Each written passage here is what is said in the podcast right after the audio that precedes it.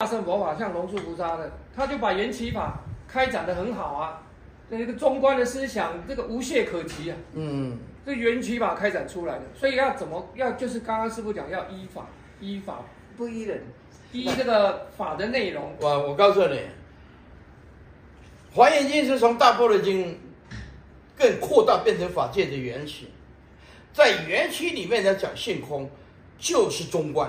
不来也不去，不增也不减啊！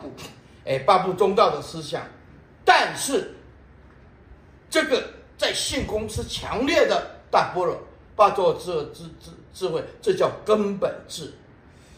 而我们今天要去完成一佛圣，你不能坏法界的缘起，不可以坏坏法界的缘起，所以变成要把大般若智慧正在进行的缘起。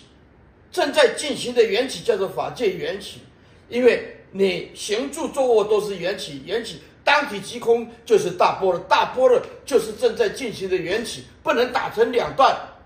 所以法应该来讲的话，也承认性空大波的智慧。那我们也更应该了解，所有的性空不可以坏缘起，坏了缘起你怎么去度众生？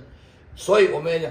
性空讲大智啊，缘起讲大悲，二而不二，不二而二啊。法来讲的话，言人说法，无法不言。那不要讲一直落入肯定，落入否定啊。能所落入啊，这个一定怎么样？一定怎么样？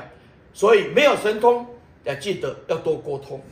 哎，沟通再沟通啊，再沟通。对的，没有时间。哎，就是这样子。哦。